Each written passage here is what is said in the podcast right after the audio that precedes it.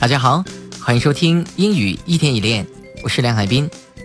今天为大家准备的单词是 forget，forget，forget 这个词呢是忘记的意思，忘记 forget，f o r g e t，forget。比如说，我永远不会忘记我的老师的，可以说成 I'll never forget my teacher。I'll 就是 I will 这个缩略语，I'll never forget my teacher。Never 永远不会，I'll never forget my teacher。我永远不会忘记我的老师，because because he has taught me so many things。因为他教了我很多东西，right? So I'm very grateful to my teacher。所以很感激我的老师。刚才我讲了一个单词叫 grateful G R A T E F U L grateful 是一个比较正规的用法，表示感激、感谢的意思。用的时候可以说成 be grateful to somebody. I'm really grateful to my teacher because he has taught me so many things. 就可以这样说。forget 这个词呢，可以说成 forget doing something. Forget doing something 这个是其中的一种用法，表示忘记做过的事情。忘记做过某事，可以说成 forget doing something。比如说，我永远不会忘记第一次听到这首曲子的情形。这首歌，right？可以说成 I'll never forget hearing this song for the first time. I'll never forget hearing，忘记听过，forget hearing this song 这首歌 for the first time。第一次听到这首歌的这个情景，我永远都不会忘记。来，一起再说一遍：I'll never forget hearing this song for the first time. I'll never hear, sorry, I'll never forget hearing this song for the first time. 永远都不会忘记第一次听到这首曲子的情景。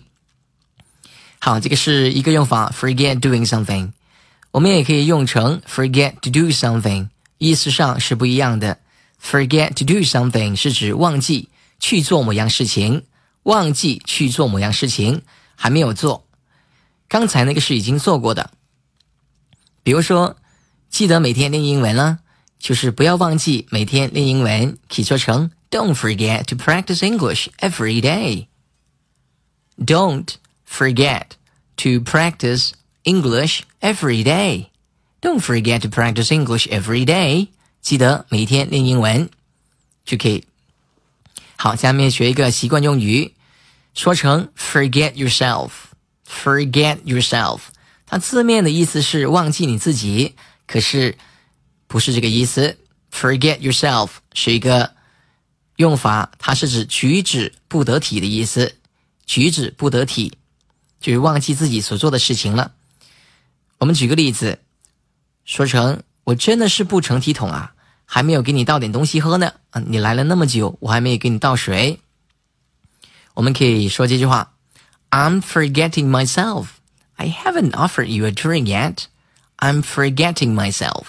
就是我忘记自己的行为了，我到底要做什么，我都忘记了。啊，可以翻译成为举止不得体。I'm forgetting myself. 我真的是不成体统。I haven't offered you a drink yet. 我还没有让你喝点什么东西，还没有给你倒水呢。I haven't offered you a drink yet，给你提供一杯喝的东西。Right？I haven't offered you a drink yet，还没有给你喝上什么东西。好，完整的一句我们再说一遍。I'm forgetting myself. I haven't offered you a drink yet. 我真的是不成体统，还没有让你喝点什么。 好，forget yourself。也可以换成其他的一些这个代词，像 forget myself、forget himself、forget herself，这样用都可以的。好，下面再学一个习惯用法，说成 forget it，forget it，翻译成中文是没关系，不必在意，不用提了，别提了。比如说，哎，我还欠你两美元呢，哎呀，算了吧，两块钱。哎，我们这个对话说一下。I still owe you two dollars. Oh, forget it. 啊，我还欠你两块钱。没关系，算了吧。I still owe you two dollars, Simon. Well, come on, just forget it. It's only two dollars. 啊，两块钱，算了吧。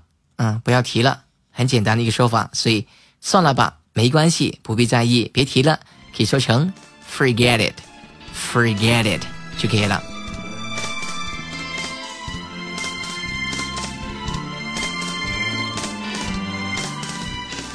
好了，今天的课堂就到这里。如果你想学习更多的精彩英语课程，请关注“英语一天一练”微信公众号。